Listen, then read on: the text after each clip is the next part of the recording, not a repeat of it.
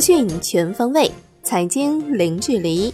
各位听众，早上好！今天是二零一九年十一月二十九号，星期五。欢迎您收听陆家嘴财经早餐。首先来关注宏观方面，中共中央、国务院发布关于推进贸易高质量发展的指导意见，提出适时进一步降低进口关税和制度性成本，激发进口潜力，优化进口结构，推动互联网、物联网。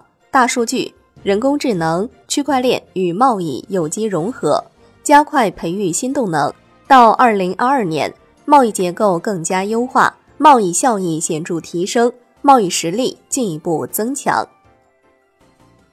国务院金融委召开第十次会议，研究防范化解重大金融风险攻坚战进展和下一步思路举措等问题，部署近期金融改革开放重点工作。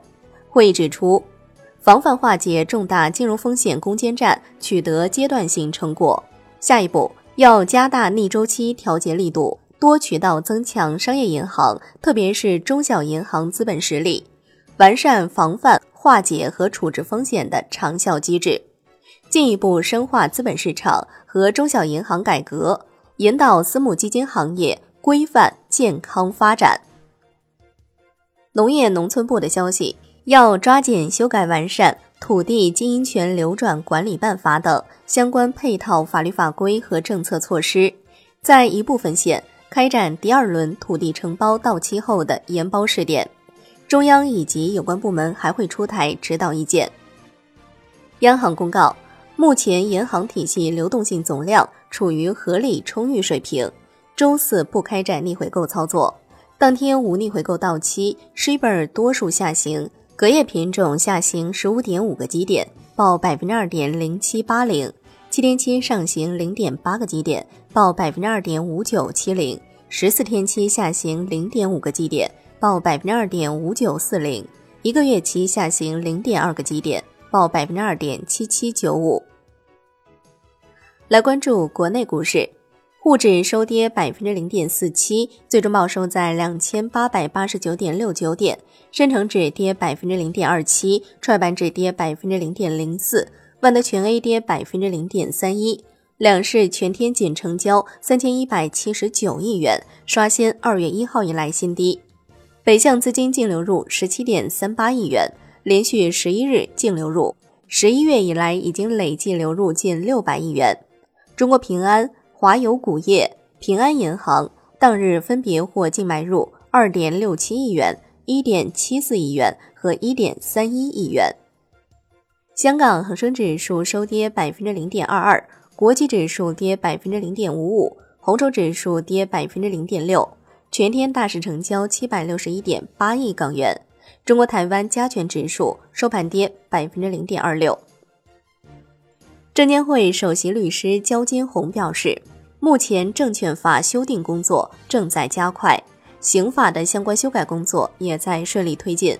证监会正在积极利用证券法、刑法等法律修订修改的机会，推动并配合国家立法机关进一步强化对欺诈发行、上市公司虚假披露信息等违法犯罪行为的行政、刑事责任的追究。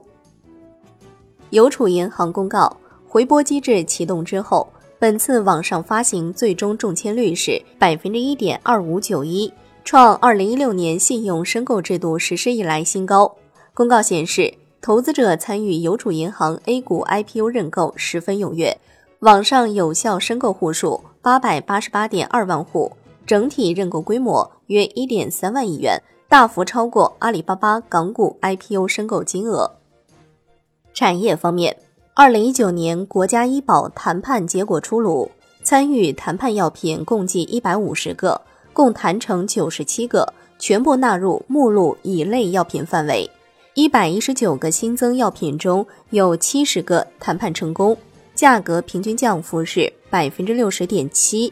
三种丙肝治疗用药降幅平均在百分之八十五以上，肿瘤、糖尿病等治疗用药的降幅平均在百分之六十五左右。三十一个续约药品有二十七个成功，价格平均降幅在百分之二十六点四。商务部的消息，十一月十八号，至十一月二十四号，全国三十六个大中城市猪肉平均批发价格是每公斤四十三点六六元，比上一周下降百分之八点六，相比月初下降百分之十六点五。来关注国际股市，受感恩节假期影响，美国股市周四休市，欧洲三大股指全线收跌。特斯拉表示，其新款电动皮卡推出不到一周时间，预订数量已经超过二十五万辆。特斯拉还和美国福特汽车在社交网络上互杠下战帖，都宣称自家的电动皮卡车是业界最强。商品方面。国际油价集体走高，New Max 原油期货收涨百分之零点二二，布油收涨百分之零点四三，COMEX 黄金期货收涨百分之零点零九，COMEX 白银期货收跌百分之零点一五。伦敦基本金属多数收跌，而米七锡收涨百分之零点零六。国内商品期货夜盘多数上涨，橡胶收跌。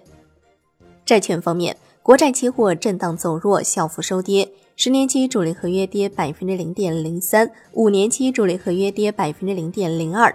银行间现券收益率下行不足一个基点，资金面仍然偏宽松，月末压力有限，隔夜继续回落。七天期因跨越因素小幅上涨。